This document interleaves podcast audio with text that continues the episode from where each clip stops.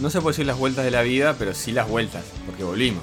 Porque ante la catarata de mensajes y llamadas reclamando la vuelta de los resúmenes semanales de Sin Permiso Radio, Nada, ni yo me la creí. Además este chiste ya lo hice una vez que no salimos por un par de semanas. Después de dos semanas donde por motivos de fuerza mayor, en realidad no tuve tiempo ni ganas, no salió este segmento, volvemos con muchas ganas y repasaremos cositas que pasaron en la semana. O la semana pasada, o la otra, o hace muchos años, yo qué sé. Así que empecemos con los espectáculos. Fito Páez se presentó este viernes y sábado en el Antera Arena y repasó en dos horas sus mayores éxitos en el marco de su gira llamada Un hombre con un piano. El que siguió al escenario fue Rada, que con el argentino cantó a dúo 11 y 6 y Ayer te vi. Además anunció que los shows de Jaime Rossi no te va a gustar, ambos en diciembre en el Estadio Centenario, serán exclusivos para personas vacunadas.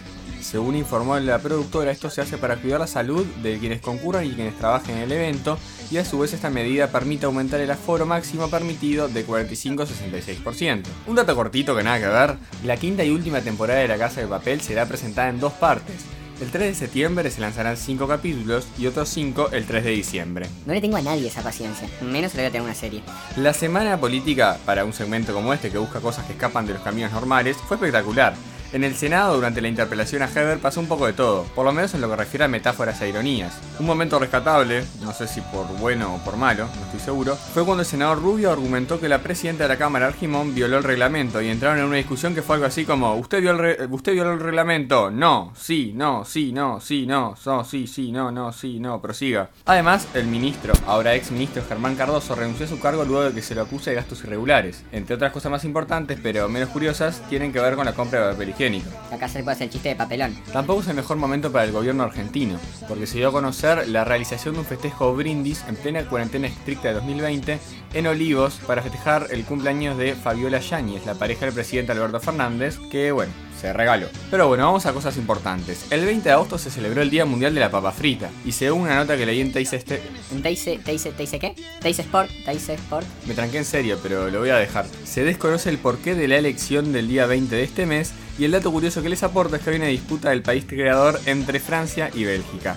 Pará, pará, pará, pará. Esto de saltearnos dos semanas hace que suene menos espectacular y ya fuimos cayendo un poco en la noticia, pero Messi se fue al PSG y dejó el Barcelona, Ibai fue a cenar a lo del argentino y fue a París, y muchas otras más cosas que ya la saben porque esto fue hace tiempo, así que no vale la pena entrar. Pero bueno, va a estar peleada la liga francesa. Y no lo digo por, lo deportivo, porque de no pasar nada raro el París debería ganarla con los ojos cerrados y suplentes, pero lo que estuvo peleado, y fue bastante lamentable, fue lo que sucedió ayer en el partido entre el Niza y el Marsella. A Payet, jugador del Olympique, le arrojaron una botella desde la tribuna local que impactó sobre su nuca, y este la devolvió con fuerza hacia los hinchas que bajaron al campo a pelear con los jugadores visitantes, todos a vestuarios y partido suspendido. Dentro de todo salió bastante barata la situación.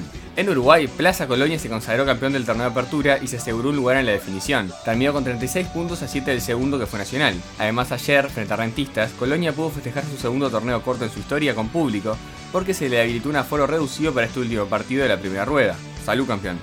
Y si hablamos de público, entre semana, los primeros en volver a la cancha fueron los 5.000 hinchas carboneros que consiguieron entradas para ver el encuentro de vuelta ante Sporting Cristal por la Copa Sudamericana, que terminó con Peñarol en semifinales y a tan solo tres partidos de un título internacional. Comenzó el Mundial de Fútbol Playa en Rusia y Uruguay cayó ante Senegal en la primera fecha y venció 4 a 2 ayer a Oman en la segunda. Mañana ante Portugal, la Celeste se jugará el pasaje a la próxima fase. El Metro, que tuvo cortes de luz, tiene a la Gomar liderando la tabla con 5 de 5 y larga hoy la sexta fecha del torneo. Por último, mañana 24 de agosto estaremos viviendo otra noche de nostalgia con eventos habilitados. Pensamos hacer en esta parte un especial de un día como hoy, pero ya es la hora que arranca a grabar, así que vamos rápido. Un día como hoy, pero en 1923 se fundaba el Club Celta de Vigo, y un día como hoy, pero hace un año, era domingo.